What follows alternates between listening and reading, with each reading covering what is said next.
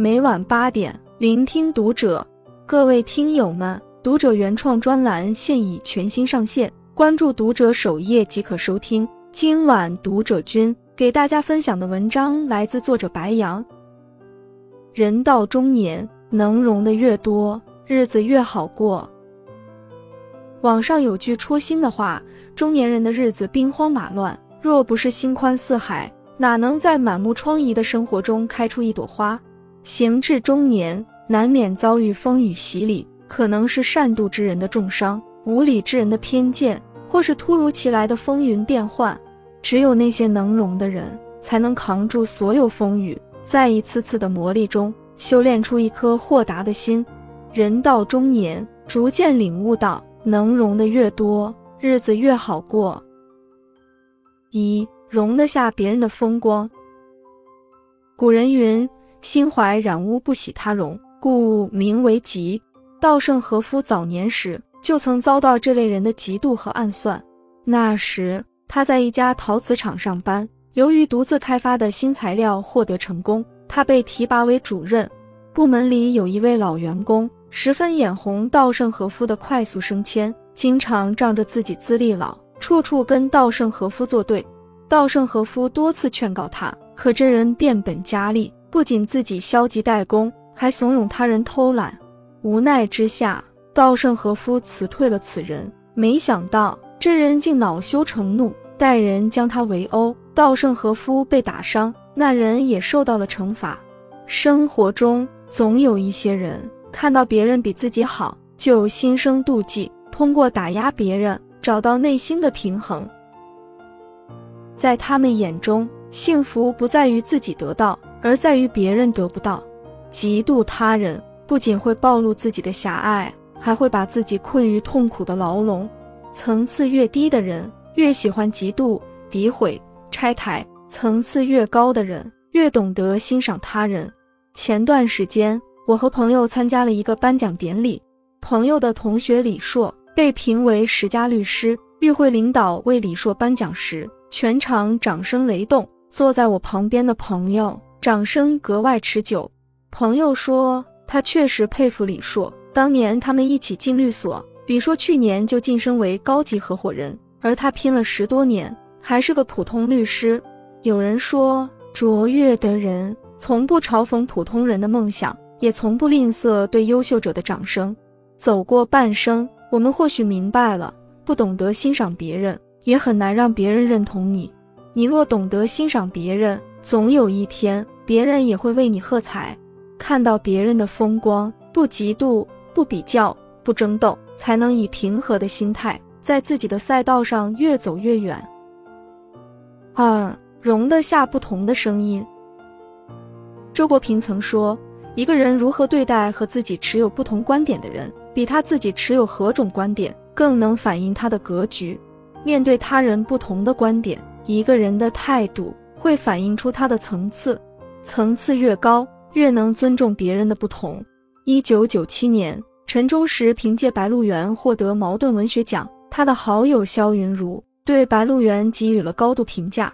肖云如说：“《白鹿原》是中国长篇小说里写村社文化、家族文化写到骨子里的一部小说。”可是，在一次庆功会上，肖云如却说：“像一切优秀作品一样，《白鹿原》也有它的缺陷。”面对好友的点评。陈忠实的心情一下子跌入低谷。后来，他主动约肖云如一起喝茶，一探究竟。我心里始终放不下你那句话：“你不会无故评论，能不能告诉我其中缘由？”肖云如见陈忠实如此诚恳，便说出了自己的想法：这部小说探入中国文化比较深，但欠缺国际人类共同的审美标准。陈忠实听完，认为言之有理。心里的不愉快也烟消云散。这样一位文学巨匠，能在不同的声音面前做到躬身向内，着实令人佩服。君子和而不同，仁者求同存异。平时的工作中，我们难免会和同事产生分歧，如果争得面红耳赤，只会让彼此心里都不愉快。中年以后，我们逐渐明白，世界不是非黑即白，事情也不是非对即错。我们可以坚持自己的观点，但也要允许对方保留自己的观点。对别人妄加评论，并不能彰显一个人的才华，反而将自己的无知暴露的一览无余。容纳他人的观点，向外兼容，向内求索，才能不断精进，实现自我超越。三，容得下别人的缺点。建筑课书中有云：“泰山不让土壤，故能成其大；河海不择细流，故能就其深。”泰山能容得下每块泥土，所以成就了它的高大；江河不拒绝细流的汇入，所以成就了它的深邃。朋友圈里的一位汽车销售老板欧总讲了这样一件事：欧总的汽车销售一直在行业内处于领先地位，这与一个姓左的员工有关。小左很抠门，和同事一起吃饭，从不主动买单，一瓶水都舍不得买给顾客喝，太小气了。店里的同事都这样评价小左，欧总并没有像其他同事一样排斥他，反而相信他有做销售的过人之处。果然，小左没让欧总失望，近几年一直都是销售冠军。欧总留意过这位销售之王，他每天都在了解产品知识，学习最新的销售技巧，并且经常与客户建立深度联系，了解他们的需求，提供个性化方案，还追踪每位客户的需求变化，根据数据调整策略。欧总对小左的包容，不仅得到了员工的一致好评，还增加了店里的收入。古人言：“大智者必谦和，大善者必宽容。”这个世界上，能掌控大局的，往往不是最有能力的那个人，而是能容人的人。容纳别人的缺点，是对别人的理解和体谅，也是做人的胸怀。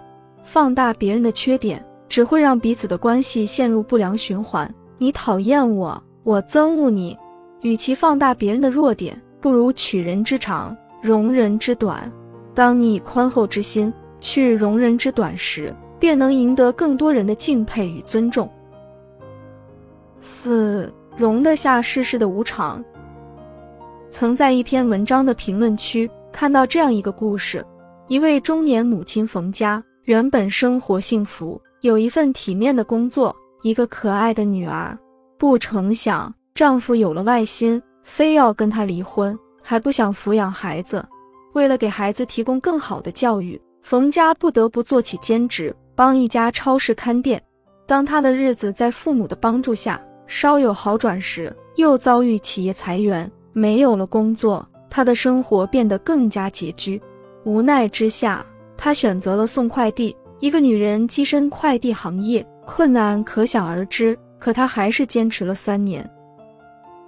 之后，她在小区门口开了一家早点铺。眼看着他的日子越过越好，幸福近在咫尺，可命运再次露出狰狞面目。他的父亲突然中风了，好在他母亲身体健康，住在附近的小叔也帮着照顾，一家人才又慢慢缓过来。人们都说苦难是生活的底色，走到中年越发明白，谁也逃不过生活的穷追猛打。睁眼是孩子的教育，老人的医疗，闭眼是房贷车贷。人情世故的打点，有时候顾得了生活，却顾不上健康，一不小心身体便会亮起红灯。沉重的压力之下，喊停没资本，躺平没资格。但无论多难多不堪，我们都要屏住一口气，用力撑下去。卢思浩说：“成长的很大一部分是接受，接受分道扬镳，接受世事无常，接受孤独挫折。”接受突如其来的无力感，面对命运的刁难，只有坦然接受，逆流而上，才能看到希望。当你调整好状态，勇敢前行时，便会发现漆黑的夜空早已透出一丝微光。丰子恺说过：“心小了，所有的小事就大了；心大了，所有的大事就小了。”人到中年，看过世间风云诡谲。历尽人间无数沧桑，最终发现，人活的就是个心态，心宽才能身安。心胸越宽，容的东西越多，日子就越好过。容得下别人的风光，欣赏他人，才能提升自己；容得下不同的声音，内外兼修，才能完善自己；容得下别人的缺点，宽厚待人，才能赢得尊重；容得下生活的无常，勇敢面对，才能迎来光明。愿你修炼一颗豁达之心，度世间惊涛骇浪，享生活甜蜜芬芳。